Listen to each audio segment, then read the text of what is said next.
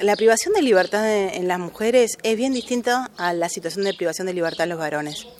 Porque generalmente las mujeres eh, llegan con, con trayectorias de violencia, eh, impuestas justamente por el sistema, por el sistema patriarcal, muchas mujeres que tienen situaciones de abuso, muchas mujeres que cometen delitos este, porque son llevadas, digamos, o por sus parejas o por sus familias a cometerle esos delitos, porque tienen que darle de comer a sus hijos. Y justamente em, eso, eso afecta... Eh, en, en, la situación o en la posibilidad de desarrollo, no solamente educativo, sino, sino laboral.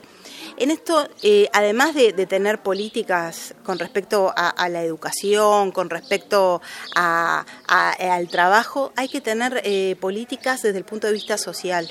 ¿no? E, es, una, es una cuestión integral, que no solamente se resuelve con la educación, porque, y no solamente se resuelve con el trabajo, sino que se resuelve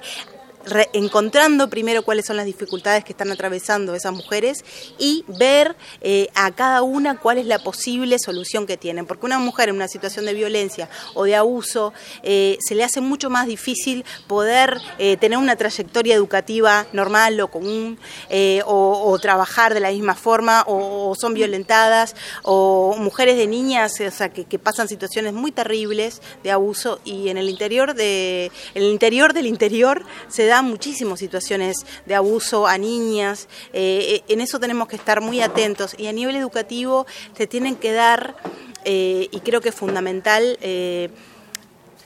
mm, formas eh, que, permitan que las mujeres, que esas niñas sepan que sus cuerpos eh, son de ellas y que no, tienen que dejar este, que nadie las toque o nadie las, eh, si ellas no, dan su consentimiento. Creo que eso es fundamental, por eso a nivel educativo es importantísimo la educación sexual en las escuelas, en los liceos, para que las mujeres y los varones también puedan decir que no, para que uno pueda decir que no y para que uno sepa que algo está mal, eh, tiene que saberlo porque las mayores situaciones de abusos sexuales se dan en el contexto intrafamiliar em, y capaz que vos estás con alguien que conoces y, no sabés que te está haciendo un daño y, y luego cuando, cuando se entera la familia ya es demasiado tarde.